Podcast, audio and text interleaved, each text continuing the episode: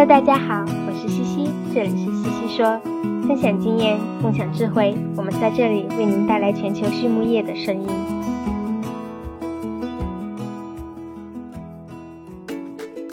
感谢西西说的合作伙伴们：美国达农威公司，值得信赖的营养与健康专家；海纳川生物，微生态制剂领跑者，利用生物科技创造崭新价值；优宝生物，三和药业。让健康养殖更简单。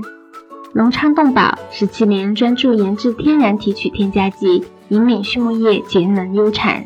拉曼动物营养全球顶尖的酵母和细菌微生态产品生产供应商。大地汉克三十年专注为动物提供美味与健康。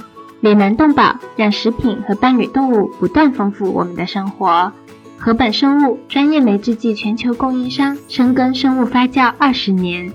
康德全包膜凝聚未来，凝聚更多力量，释放更多能量。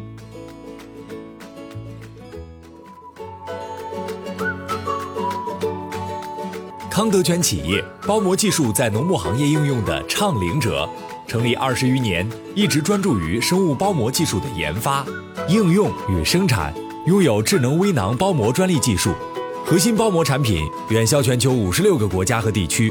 实现中国品质服务全球，现推出包膜产品检测服务、包膜产品研发服务、包膜产品技术定制服务。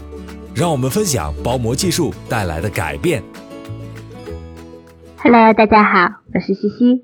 今天我们来聊一聊畜牧业的可持续发展。前不久啊，西西说与两位欧洲专家有聊过这个话题，写过一篇从碳中和开始，农业的可持续发展离我们还有多远那篇文章。碳排放的问题是全世界关注的重要问题，也是与我们的畜牧业息息相关的问题。那今天的西西说 Swanning 嘉宾带来的则是美国的观点。Dr. Aaron Cortes 是美国明尼苏达大学生物工程系的一位教授，他的研究方向正是畜禽养殖对环境的影响与可持续发展。在他眼中，学术界和产业界应该搭建一座什么样适合畜牧业可持续发展的桥梁呢？首先，我们还是来认识一下 Aaron 教授。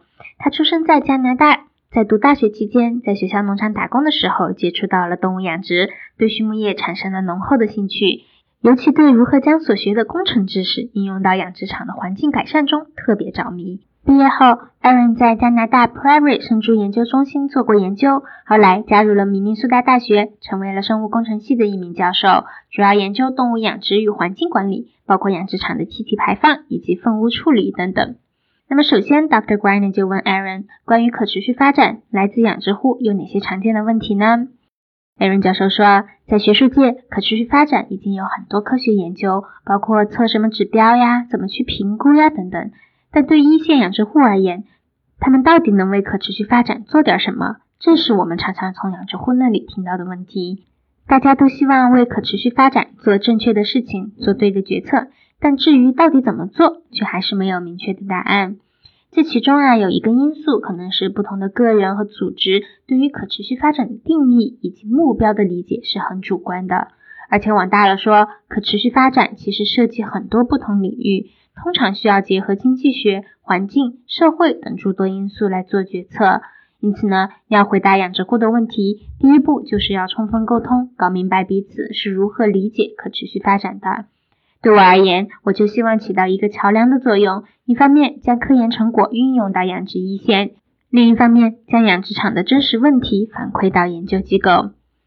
那么，朝着可持续发展继续往下，我们的下一步是什么呢？艾伦说，要推动可持续发展，我认为我们要做的有以下四点。第一点是明确目标，结合实际情况制定合理的可持续发展目标。这个目标可以是碳中和，也可以是减少温室气体排放。而且啊，随着研究的深入和科技的进步，可持续发展的目标可能会不断的变化。因此，我会将 sustainable 可持续看作是一个行动的形容词，而不是一个状态的形容词。不要去想我们在某一个状态下是否达到了可持续发展，而是要在实践中不断改进可持续发展的目标。第二点是找到源头。根据我们目前已有的研究，畜牧业的碳足迹，或者我们又称之为从摇篮到大门的足迹，约一半是来自于饲料厂，另一半是来自于养殖场的粪污和废气。第三就是计算数值，要选择合适的碳足迹计算工具，并且将养殖周期分析、计算范围和边界都考虑进去。第四点是实际行动。可持续发展涉及到这么多因素，对养殖户而言呢，我会建议不要去想太多，专注到环境管理上，采取实际的行动，比如说利用粪污为厂区供能等等，为自己的这块地负责，就足以一点一点的推动可持续发展了。那么说到碳足迹计算，我们可以用哪些工具呢？艾伦教授分享说，计算碳足迹的工具有不少，目前更多的呢是关注种植业碳足迹的计算工具。比如说，有一个叫 Cool Farm 的网站，在网上就可以进行计算。那么，对畜牧养殖而言呢？美国的国家生猪产业委员会以前做过一个计算的工具，叫做 The Pig Production Environmental Footprint Calculator。不过现在好像没有了，都找不到下载的地方。另外啊，一些企业和机构也有自己的计算工具。这些工具可以帮助我们分别估算谷物种植和畜牧养殖的碳足迹情况。不过，在谷物种植端，目前只能通过粪便肥料的供给量或者是施肥土壤的面积来估算，并不够精确。另外呢，对于综合性的一条龙农牧企业，比如种植加养殖的这种企业，我们现在的工具还不足以方便计算它的碳足迹。因此啊，我认为种植和养殖行业之间的沟通需要多一些。未来希望我们有共用的分析工具。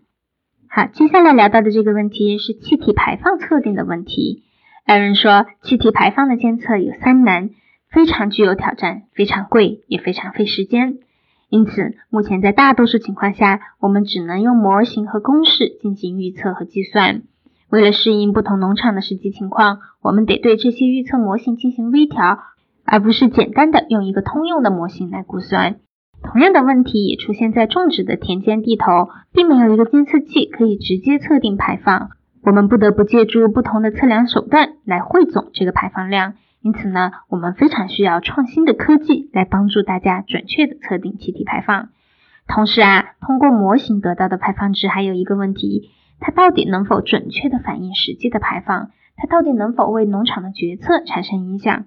这些都是我们目前正在希望解决的问题。米兰动保，一家全球动物保健公司。通过提供创新型产品、专业知识和卓越服务，以预防和治疗食品和伴侣动物的疾病，为养殖户、宠物主、兽医、利益相关者和整个社会创造价值。凭借在动物健康近七十年的实践和传承，以及让食品和伴侣动物不断丰富我们生活的企业愿景，Alanco。致力于帮助客户改善动物健康，同时也对所在社区和全球社会产生深远的影响。好，在采访的最后，艾伦分享了他最喜欢的书籍。